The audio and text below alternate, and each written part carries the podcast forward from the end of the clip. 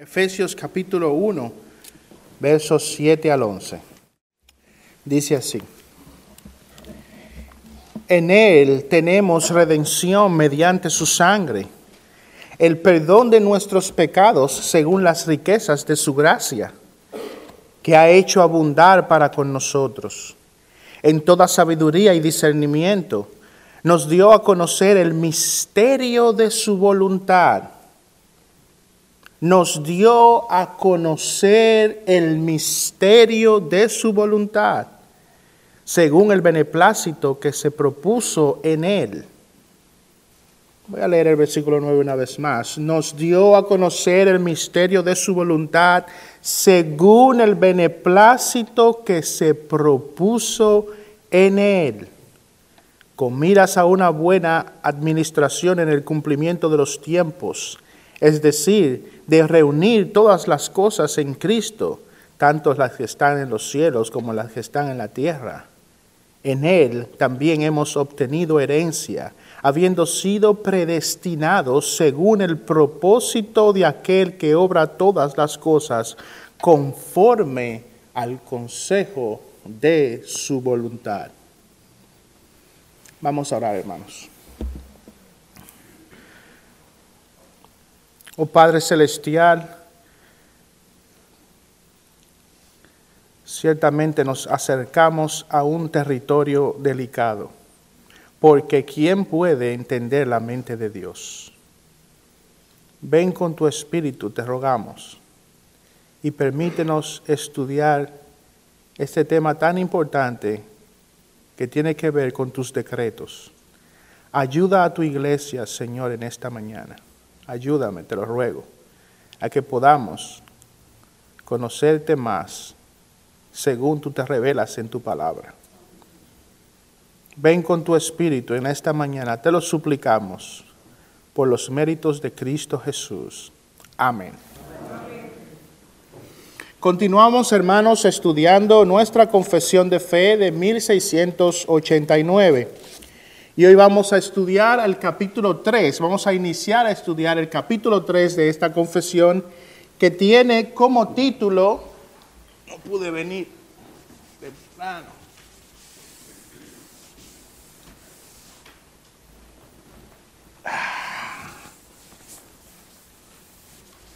capítulo 3 tiene como título de los decretos de Dios. Los decretos de Dios. Este capítulo contiene siete párrafos que en su conjunto presentan dos aspectos importantes sobre Dios y sobre sus decretos. Los párrafos 1 y 2 hablan de lo que comúnmente se conoce como el decreto general de Dios. Los párrafos 3 al 7 entonces nos hablan del decreto de Dios en la salvación de los hombres. Hermanos, si debemos de tener en consideración algo muy importante. Lo que vamos a estudiar es en parte un misterio. En parte un misterio. Y acercarnos a, estos asuntos, al acercarnos a estos asuntos debemos hacerlo con mucho cuidado, con mucha cautela, porque podríamos caer en la trampa de entrar en la especulación, de decir aquellas cosas que la Biblia no dice, de hablar más allá de lo que la Biblia habla. Y nuestro llamado es a hablar aquello que la Biblia habla y callar en aquellos lugares donde la Biblia calla. Podemos caer en la trampa de la especulación. Ahora, debido al cuidado que, debe de tener, debemos de tener en un tema como este, los decretos de Dios, hoy nos vamos a concentrar solamente en los párrafos 1 y 2 que, como dije, hablan sobre el decreto general de Dios. En el párrafo 1 los escritores de la confesión inician introduciendo ese decreto de general. Luego en el párrafo 2 ellos pasan a hablar de la incondicionalidad de ese decreto. Ahora, antes de entrar a estudiar estos párrafos, debemos hacernos una pregunta. ¿Qué es un decreto? ¿Qué es un decreto? Un decreto es una decisión tomada por un gobernante o una autoridad superior. En cuanto a Dios, sus decretos son aquellas determinaciones tomadas por Él en correspondencia o en relación a sus propósitos eternos para su creación. Los decretos de Dios son aquellas determinaciones, aquellas decisiones que Dios tomó en relación a su creación. Lo primero que los escritores de la confesión hacen, como dijimos, es presentar entonces una visión general, amplia de ese decreto. Dice la confesión, Dios desde toda la eternidad por el sapientísimo y santísimo consejo de su voluntad, ha decretado en sí mismo, libre e inalterablemente, todas las cosas, todo lo que sucede. Dios desde la eternidad. Lo primero que los escritores de la confesión inician haciendo es presentándonos al autor del decreto. Dice Dios, no los hombres. Dios es el autor de los decretos eternos. Salmo capítulo 115, verso 3 dice, nuestro Dios está en los cielos, Él hace lo que le place. Dios está en los cielos y Él decreta él hace según le place, según su voluntad. Lo segundo que ellos presentan en esa declaración, esa presentación general, es que especifican el tiempo en el que los decretos ocurrieron. ¿Cuándo ocurrieron estos decretos? Bueno, dicen los escritores de la confusión, Dios desde toda la eternidad desde antes de la fundación del mundo, desde toda la eternidad, decretó. Isaías capítulo 43, verso 13 dice, aún desde la eternidad, aún desde la eternidad yo soy, y no hay quien libre de mi mano, yo actúo y quién lo revocará. La Biblia es clara, Dios desde la eternidad ha decretado, ha actuado y nadie puede revocar su decreto.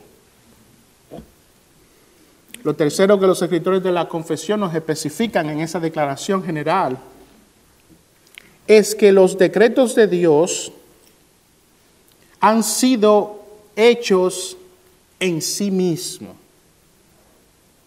por Él mismo. Dice, por el sapientísimo y santísimo consejo de su propia voluntad, ha decretado en sí mismo. La causa determinante de que Dios decretara lo que ha decretado es Él mismo, para Él mismo, por Él mismo. Dios no tiene una fuente de inspiración. Dios no tiene una referencia que copiar. Dios no tiene un ejemplo a seguir. Lo que Él dice que hará, lo que Él dice que ocurrirá, tiene su fuente en Él mismo. La razón última de que Él decretara todo lo que habría de suceder es Él mismo. Él es la razón última de los decretos. Es su propia voluntad lo que da a origen, origen a sus decretos. Efesios capítulo 1, verso 11 dice, también hemos obtenido herencia, habiendo sido predestinados según el propósito de aquel que obra todas las cosas. Oigan lo que dice el pasaje, obra todas las cosas, todas las cosas, conforme al consejo de su voluntad. Él decreta y hace que todo, todo lo que ocurre según el decreto de su voluntad. Nada se escapa a la voluntad de Dios. En cuarto y último lugar, en esa presentación general de los decretos de Dios, los escritores de la confesión dicen todas las cosas nos hablan, perdón, de la extensión de ese decreto. La extensión, hasta dónde se extienden los decretos de Dios. ¿Hay algo fuera de los decretos de Dios? Bueno, ellos dicen no, ellos dicen que sus decretos abarcan todas las cosas, todo lo que sucede. No hay nada que ocurra en este mundo que esté fuera de los decretos de Dios. Nada de lo que ocurre ocurre sin que Dios lo haya decretado así. Yo estoy aquí parado porque así Dios lo quiso. Usted está sentado ahí porque así Dios lo quiso. Hoy ha salido el sol porque así Dios lo quiso. Isaías capítulo 14, versículo 24 dice, ha jurado el Señor de los ejércitos diciendo, ciertamente tal como lo había pensado, así ha sucedido, tal como lo había planeado, así se cumplirá. Según él dijo que ocurriría, así se cumplirá. Según el decretado, así ha ocurrido desde la fundación del mundo y así seguirá ocurriendo hasta el final de los días en este mundo. Nada, nada está fuera de los decretos de Dios. Nada. No hay nada fuera del alcance de los decretos de Dios. Sus decretos afectan tanto a los animales como al resto de la naturaleza. Todo el planeta creado, todo lo que ocurre en la naturaleza es parte de los decretos de Dios. Job 37, versos 5 y 6. Maravillosamente truena Dios con su voz, haciendo grandes cosas que no comprendemos, porque a la nieve dice, cae sobre la tierra, y al aguacero y a la lluvia, sed fuertes.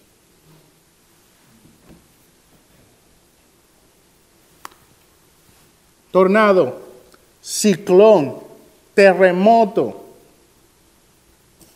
maremoto, lluvia suave, lluvia fuerte, nieve, una, dos, cuatro pulgadas, cinco mojada que ni el snowblower la mueve. Todo está decretado por Dios. Todo. En su mundo la naturaleza opera bajo su decreto. Él le dice a la nieve, cae. Él le dice a la lluvia, sé fuerte, inunda. Sus decretos afectan a la naturaleza, pero también afectan a los humanos. Proverbios capítulo 19, verso 21. Muchos son los planes en el corazón del hombre, mas el consejo del Señor permanecerá. No importa los planes que tú tengas. No importa los planes que tú tengas. El consejo del Señor, los decretos del Señor, la voluntad del Señor se va a cumplir.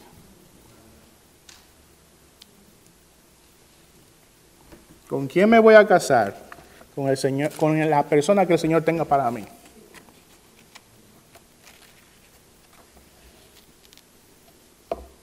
Sus decretos afectan a la naturaleza, sus decretos afectan a los humanos.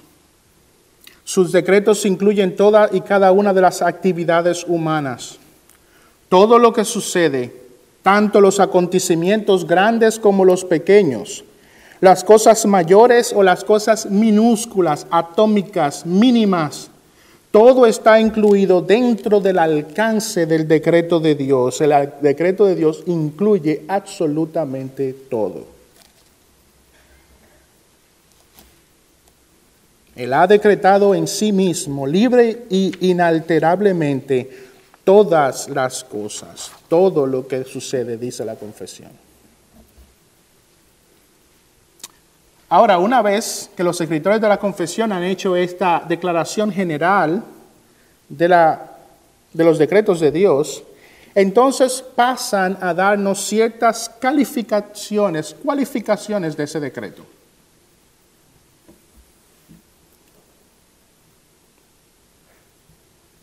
La primera cualificación que ellos hacen de esa declaración general son como especificaciones, van a especificar cosas, van a aclarar cosas.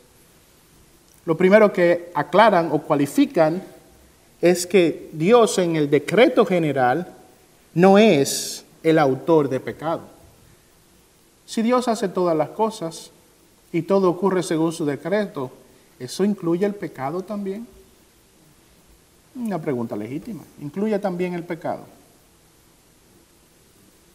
Dios no es autor del pecado, dice la confesión. Sin embargo, de tal manera que por ello Dios ni es autor del pecado, ni tiene comunión con nadie en él mismo.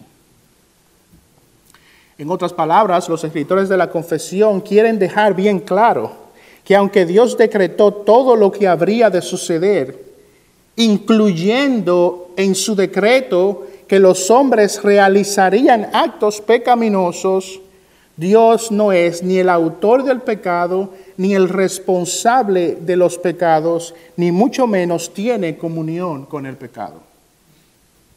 Y ahí es donde nos estamos acercando al territorio del misterio. Dios decretó que el hombre habría de caer. Dios decretó que el hombre había de caer, pero Él no es autor del pecado. Vamos a Santiago capítulo 1, versículos 13 al 14.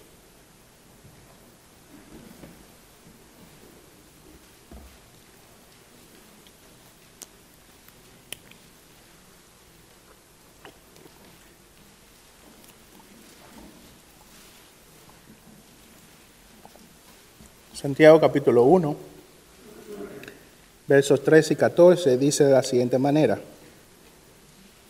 que nadie diga cuando es tentado, soy tentado por Dios, porque Dios no puede ser tentado por el mal y él mismo no tienta a nadie, sino que cada uno es tentado cuando es llevado y seducido por su propia pasión Después, cuando la pasión ha concebido, da a luz el pecado. Y cuando el pecado es consumado, engendra la muerte. Aquí vemos, hermanos, que ninguna criatura es coaccionada o forzada o tentada por Dios a pecar el pecado no tiene su origen en Dios, el pecado no emana o viene de parte de Dios, el pecado tiene su origen en el hombre. Son los hombres quienes desobedecen y se rebelan contra Dios, contra su voluntad, contra sus decretos, contra sus mandatos. Es el hombre quien es llevado y seducido por su propia pasión. Las pasiones, o como se traduce en otras versiones, la concupiscencia, se refiere a esos deseos carnales y pecaminosos que son parte del hombre caído. Es esta concupiscencia la que opera en el hombre y, lo que lo, y por la cual se concibe el pecado. La Biblia es clara. Primera de Juan, capítulo 1, versículo 5 dice, y este es el mensaje que hemos oído de Él y que os anunciamos. Dios es luz y en Él no hay tiniebla alguna. No hay tiniebla, no hay pecado, no hay nada que tenga que ver con el pecado en Dios.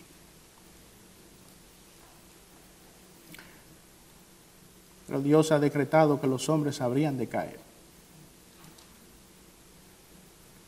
Te puedes preguntar, ok, pero ¿cómo sucede esto? ¿Cómo puede ser esto? ¿Cómo Dios puede decretar que el, el, pecado habría de existir por medio del hombre, pero al mismo tiempo no es autor del pecado? Pues hermanos, eso en última instancia es un misterio. En última instancia llegamos a una pared, porque Dios es luz y en Él no hay pecado y Él no tiene relación con el pecado. Pero todo lo que ocurre es según su voluntad.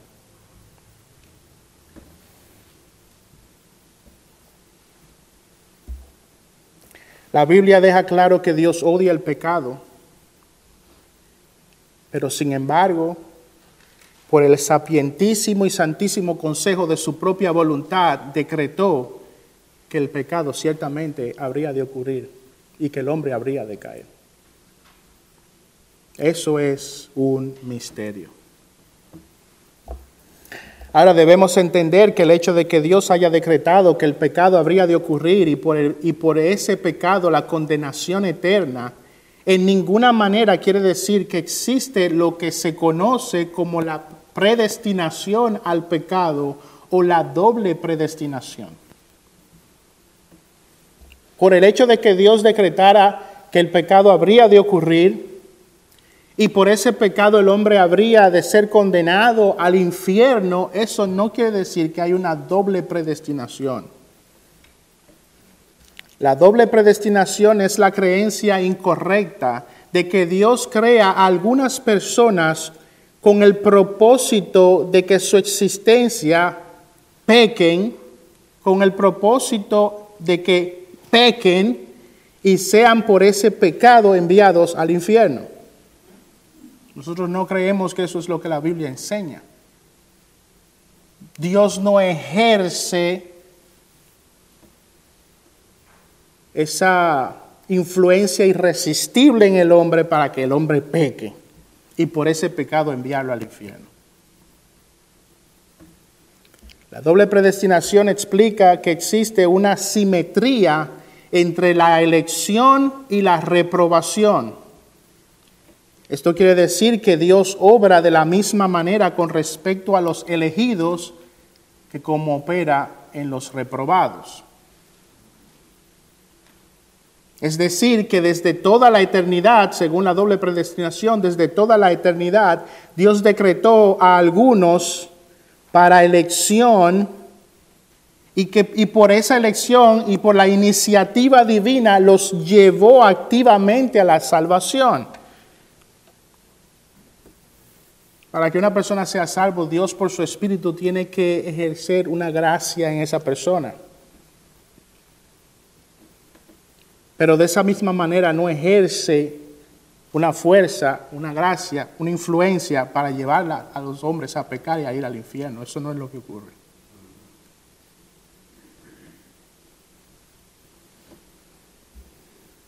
La doble predestinación dice que desde toda la eternidad Dios decreta que algunos pequen y por ende interviene activamente para obrar el pecado en sus vidas, llevándolos de esa forma a la condenación de alguna manera pareciera como si el hombre nace en un estado neutral y entonces Dios ejerce una influencia o para hacer el bien o una influencia para hacer el mal. Dios no influye en nadie para pecar. Él no tienta a nadie. Él no empuja a nadie al pecado. Eso es contrario, hermanos, a lo que hemos visto hasta ahora. Dios no puede provocar, Dios no puede incitar a nadie a pecar. Lo que vemos en las escrituras es que Dios interviene positivamente y activamente en la vida de los elegidos para llevar a aquellos que Él eligió desde la fundación del mundo hacia el convencimiento, hacia la fe y posteriormente hacia la salvación. Él ejerce esa influencia en los hombres, en aquellos que han elegido para que fueran salvos, por su espíritu en gracia. Él ejerce positiva y activamente en la vida de los hombres para llevarlos del pecado a la vida. Pero Él no lo hace de aquellos que están básicamente en un estado neutro para influenciarlos a pecar. Él no ejerce esa fuerza. La doble predestinación es claramente una distorsión de las escrituras porque convierte a Dios en el autor del pecado. Más aún presenta a Dios como un ser incoherente que castiga a una persona por hacer lo que Dios le ordenó y posteriormente le llevó irresistiblemente a hacer. Es como si Dios dice, bueno, yo te voy a llevar irresistiblemente en contra de tu propia voluntad a pecar y luego te voy a mandar al infierno por eso. Eso no es así como funciona. Si bien Dios decretó que el pecado habría de ocurrir, este decreto es lo que se llama comúnmente como un decreto permisivo. El decreto permisivo de Dios tiene que ver con sus mandamientos. Dios nos manda a hacer el bien y no a hacer el mal. Dios nos manda a que hagamos el bien y que no hagamos el mal. Sin, sin embargo, debido a la caída, el hombre no puede en todo momento hacer, poder elegir hacer el bien. En ese sentido, el hombre elige por su voluntad caída hacer lo malo, sin que Dios intervenga para que lo haga. Es la naturaleza pecadora en nosotros que nos lleva a cometer el pecado. La Biblia nunca habla de una doble predestinación donde Dios elige o predestina a algunas personas para que por su influencia irresistible pequen y vayan al infierno. Más bien lo que vemos es que todos estamos, hermanos, escuchen, todos estamos destinados a una eternidad en el infierno y él, y él y Dios en su misericordia entonces nos predestinó por su gracia para llevarnos a la vida eterna por medio de Cristo Jesús. Todos estábamos en camino hacia el infierno y Él en su gracia y su misericordia, por nada en el hombre,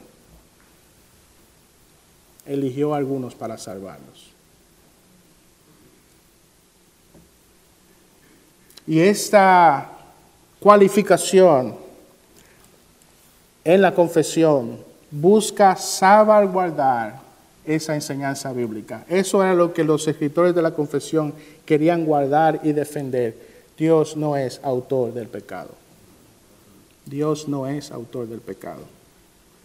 Decreta que el hombre habría de caer, pero Él no es autor del pecado. ¿Cómo es eso?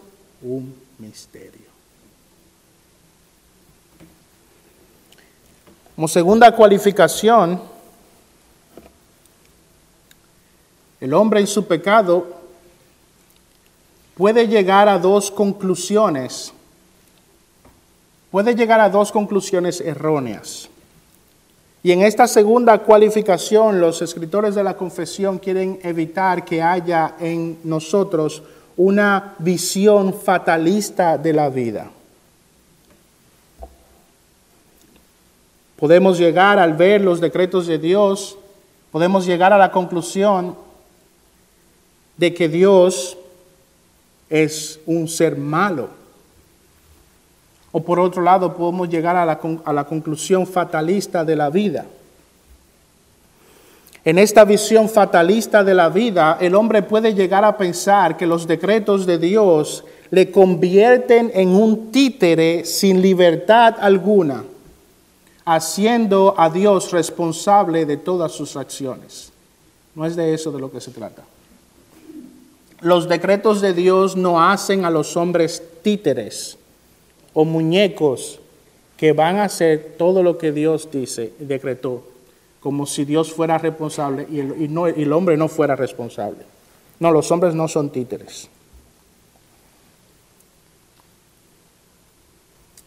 Dice la confesión, ni se hace violencia a la voluntad de la criatura, ni se quita la libertad o contingencia de las causas secundarias, sino que más bien las establece. Dios decreta todo lo que habría de ocurrir, pero Él no hace violencia a la voluntad de la criatura, ni le quita la libertad a la criatura. Ni la libertad ni las contingencias de las causas secundarias, sino que más bien las establece. En efecto, el hombre tiene voluntad propia y ejerce esa voluntad libremente. Aunque la voluntad del hombre está impregnada por el pecado, aunque la voluntad del hombre es una voluntad caída, aún sigue siendo su voluntad. Aunque lamentablemente por razón de la caída los hombres están incapacitados de hacer todo el tiempo lo que Dios demanda y, dice que debemos hacer, obedecer a Dios. Eso no quiere decir que nosotros somos títeres, nosotros ejercemos nuestra voluntad, una voluntad caída, pero ejercemos nuestra voluntad. El hombre no está obligado a pecar o a rebelarse en contra de la voluntad de Dios. Y en última instancia eso lo hace responsable de sus pecados. El hombre es responsable de sus pecados. El decreto de Dios no es un acto violento contra la voluntad de la criatura, sino que la voluntad libre de la criatura está incluida en los decretos de Dios. De esa misma manera, Dios incluye no solo la voluntad libre del hombre, sino también incluye las contingencias o las circunstancias que han rodeado a ese hombre. No hay tal cosa como Dios me hizo pecar. No hay tal cosa como fue Dios que permitió que esta mujer atractiva me pasara por el frente y mis ojos se voltearan y pecara. No hay tal cosa. El hombre es responsable por sus pecados. Por eso esa excusa de Adán, de la mujer que me diste, no es válida. Oh, sí, Adán, es cierto. Fui yo que te di a esa mujer. No. Tú eras responsable. Hay circunstancias que nos rodean en la vida, pero también hay libertad y hay una voluntad que el hombre ejerce. El hombre no es un títere. De nuevo, ¿cómo sabemos, hermanos, que Dios decreta todas las cosas? Todas las cosas pero al mismo tiempo el hombre es responsable de todas sus acciones. ¿Cómo podemos encajar esas cosas? Dios decreta todas las cosas, pero el hombre es responsable. ¿Cómo encajamos esas cosas? La vemos explicada claramente en la Biblia, ambas cosas la vemos explicadas claramente en la Biblia, pero en última instancia esa es un misterio. En última instancia, hermanos, eso es un misterio. Y aquí es donde nosotros tenemos que callar donde la Biblia calla. Mi trabajo es explicarles lo que la Biblia enseña. No tratar ahora de darles argumentos y tratar de, por sutilezas humanas y argumentos que parecen lógicos, convencerlos de algo. No, presentarles lo que la Biblia claramente enseña. Dios es soberano, pero el hombre es responsable. Vamos a ver un ejemplo de esto, hermano, en Hechos capítulo 2. Vayan allá, Hechos capítulo 2, versos 22 al 23.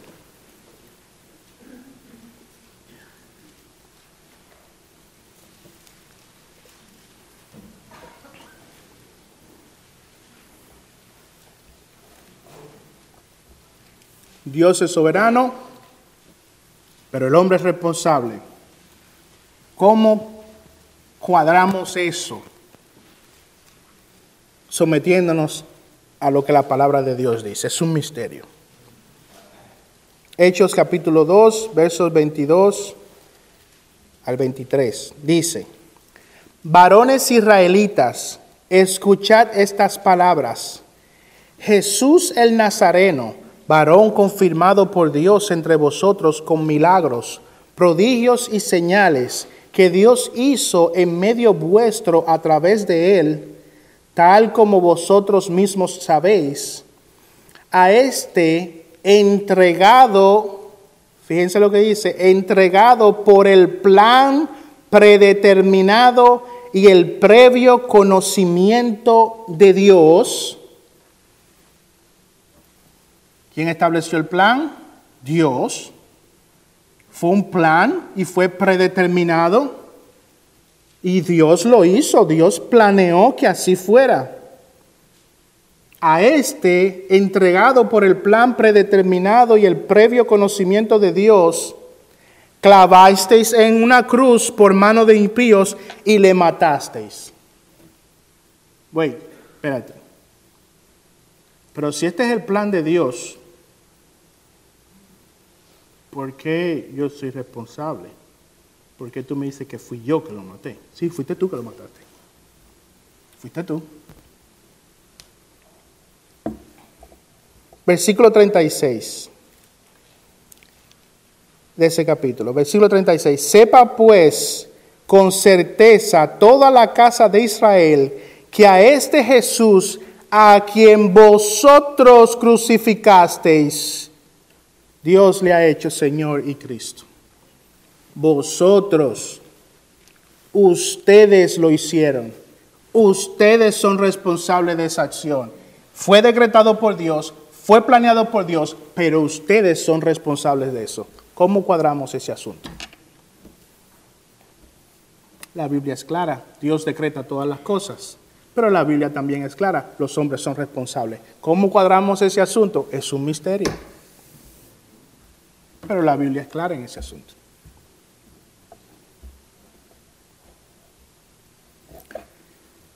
Bueno, hemos visto el capítulo 1, perdón, el párrafo 1, donde vemos esa declaración general del decreto de Dios. Vemos el párrafo número 2, donde vemos esas cualificaciones sobre el decreto general de Dios. ¿Qué podemos aprender de todo esto? ¿Qué dicen los escritores que debemos aprender de todo esto. Los escritores de la confesión dicen, en lo cual se manifiesta su sabiduría en disponer todas las cosas y su poder y fidelidad en llevar a cabo sus decretos. Si miramos la sustancia de su decreto, ¿qué aprendemos? ¿Qué vemos? Bueno, vemos la sabiduría, vemos el poder y vemos la fidelidad de Dios. Su sabiduría, su poder, su fidelidad. Los decretos de Dios en última instancia exaltan a Dios.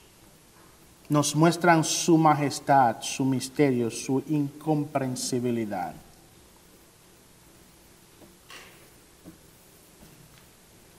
Vemos su poder, vemos su incomprensibilidad. Entendemos ahora que hay mucho de Dios que no conocemos. Vemos nuestra pequeñez.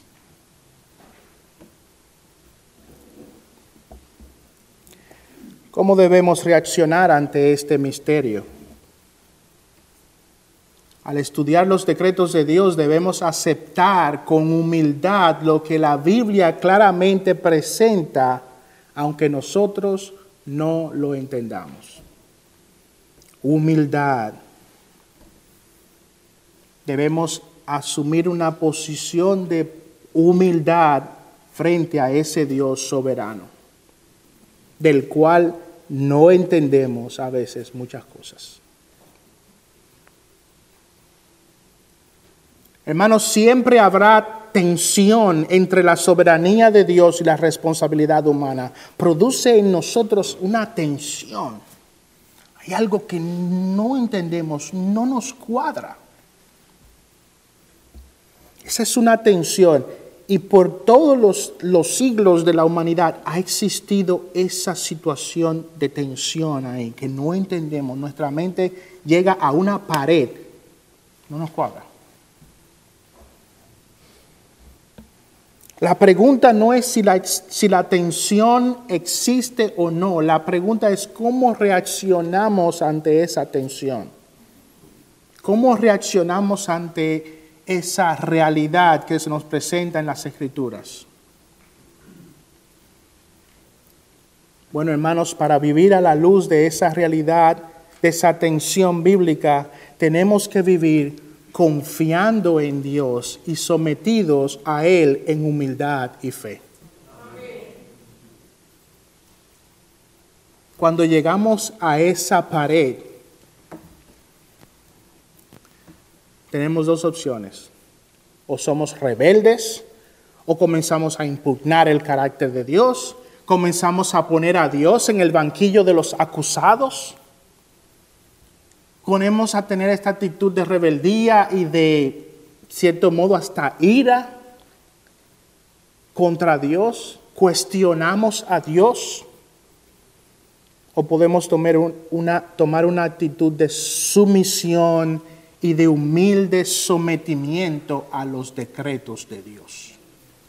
¿Cuál de los dos? ¿Cuál de los dos?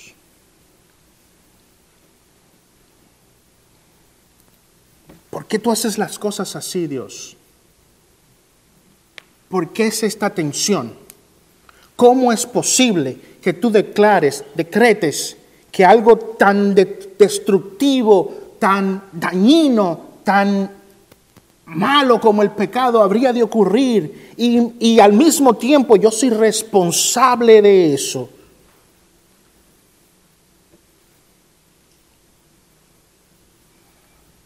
¿Cómo reaccionamos a eso? Romanos capítulo 9, versos 19 y 21, hermanos. Vamos allá.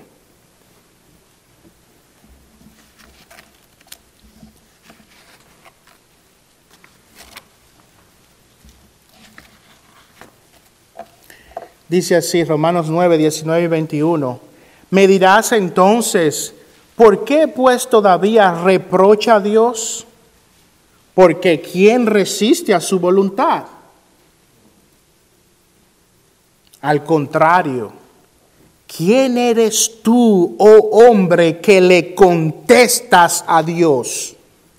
¿Dirá acaso el objeto modelado al que lo modela, ¿por qué me hiciste así? ¿O no tiene el alfarero derecho sobre el barro a hacer de la misma masa un vaso para uso honorable y otro para uso ordinario? ¿Quién eres tú que cuestionas a Dios? Los decretos de Dios te llevan a la rebeldía, a la molestia. ¿Quién eres tú que pones a Dios en el banquillo de los acusados?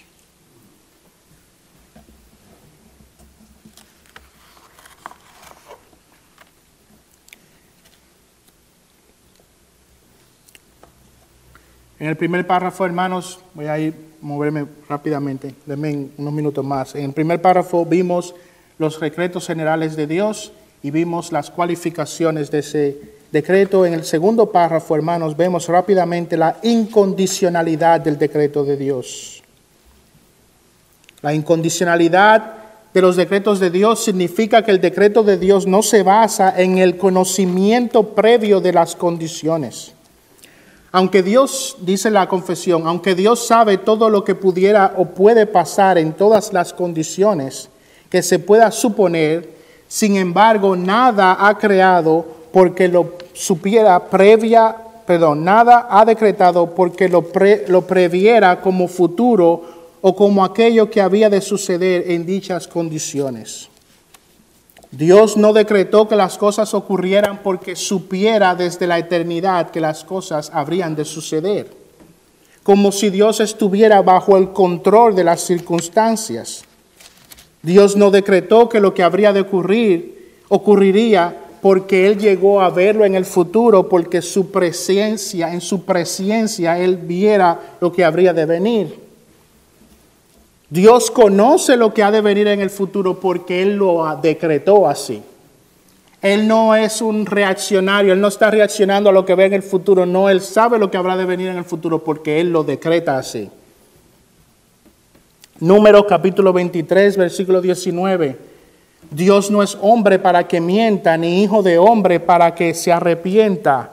Lo ha dicho Él y no lo hará. Ha hablado y no lo cumplirá. Dios no es una víctima de las circunstancias. Dios sabe lo que habrá de ocurrir porque Él lo decretó.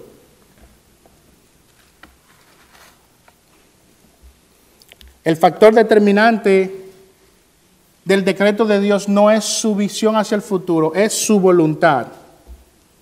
Y eso, hermanos, ocurre así aún en el mismo acto de la salvación.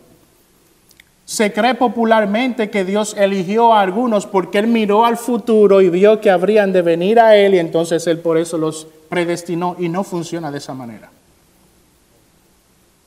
En la salvación se ejerce la voluntad de Dios. Dios no es una no es un sujeto que está esperando a ver qué tú vas a hacer en el futuro, no. Él decretó, él te predestinó para ese futuro. Miren un ejemplo de esto en Mateo capítulo 11, versos 20 y 24.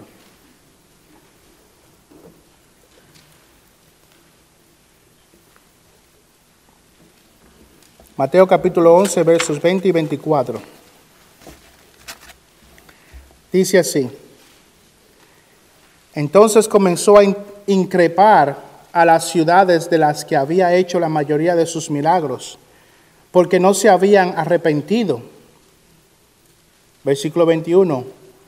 Hay de ti, Corazín, hay de ti, Bethsaida porque si los milagros que se hicieron en vosotras se hubieran hecho en Tiro y en Sidón, hace tiempo que se hubieran arrepentido en silicio y ceniza. Por eso os digo que en el día del juicio será más tolerable el castigo para Tiro y Sidón que para vosotras. Y tú, Capernaum, ¿acaso serás elevada hasta, el, hasta los cielos? hasta el Hades descenderás, porque si los milagros que se hicieron en ti se hubieran hecho en Sodoma, ésta hubiera permanecido hasta hoy. Sin embargo, os digo que en el día del juicio será más tolerable el castigo para la tierra de Sodoma que para ti. ¿Qué vemos aquí, hermanos, en este pasaje? Vemos una refutación a esa idea popular de que Dios elige a personas para salvación porque Él vio en el futuro que ellas se arrepentirían y creerían. Eso es exactamente lo contrario que este pasaje nos enseña. Jesús dijo, si los milagros que se hicieron en Corazín y Bethsaida se hubieran hecho en Tiro y en Sidón, hace tiempo que se hubieran arrepentido.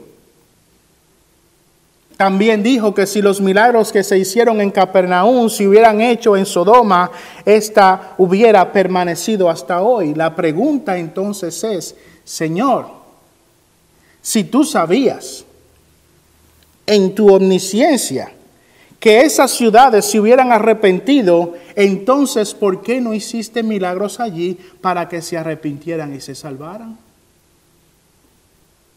Piensen en eso.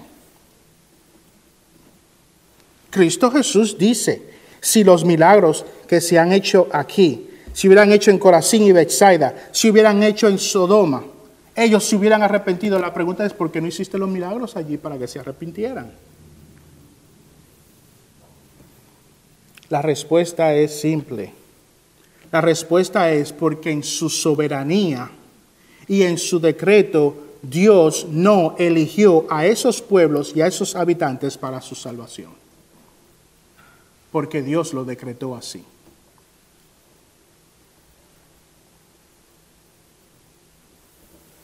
Dios decretó que Corazín y Bethsaida, Tiro, Sidón, Sodoma, no vieran la luz.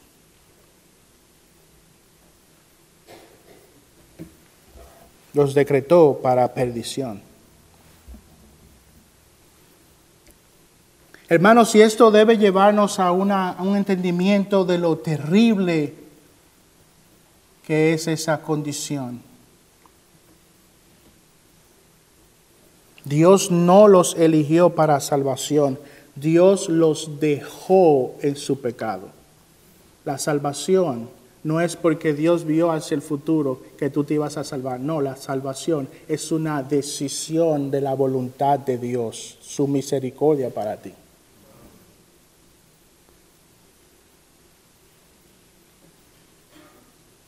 Hermanos, y esto debe llevarnos a un profundo grado de humildad. Profundo grado de humildad. Porque nosotros hemos recibido la luz del Evangelio, la misericordia de Dios. Una luz que se nos ha dado gratuitamente, salvíficamente, que si eso otros lo hubieran recibido, posiblemente su destino hubiera sido totalmente diferente. Si Sodoma y Gomorra hubieran sabido salvíficamente algo de lo que tú y yo sabemos hoy, si hubieran arrepentido, pero Dios no les dio esa luz a ellos y nos la dio a nosotros. Eso debe llevarnos a una profunda humildad. Una profunda humildad. Dios decidió en su soberanía abrir nuestros ojos a su gracia y dejar a otros en las tinieblas. Dios lo decidió así.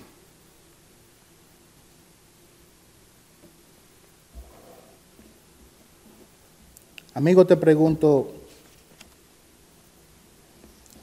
¿qué piensas cuando llegas a entender sobre la soberanía de Dios en la salvación?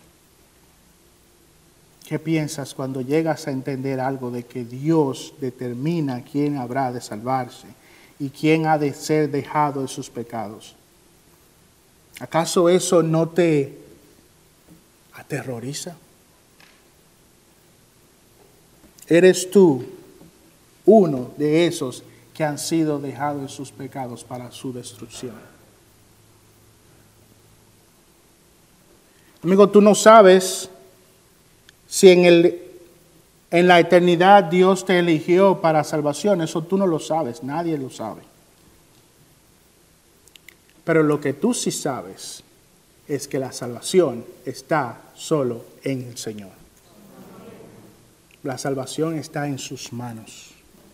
¿Y qué debemos hacer entonces? Correr a Él, implorarle a Él, suplicarle a Él, ir delante de sus pies y rogarle, sálvame ten misericordia de mí. No está en ti saber si eres un elegido o no, pero está en ti suplicar por ser salvo, está en ti rogar por ser salvo, rogar al Señor para que Él te limpie de tus pecados. Recuerda que si llega el día del juicio, y te encuentras en el estado en el que te encuentras hoy de incredulidad, tú has recibido la luz, tú has recibido el mensaje, no la luz, el mensaje del Evangelio y tú serás responsable por eso. Ruega al Señor, ven a los pies del Señor suplicando que Él te salve de tus pecados. Vamos a orar.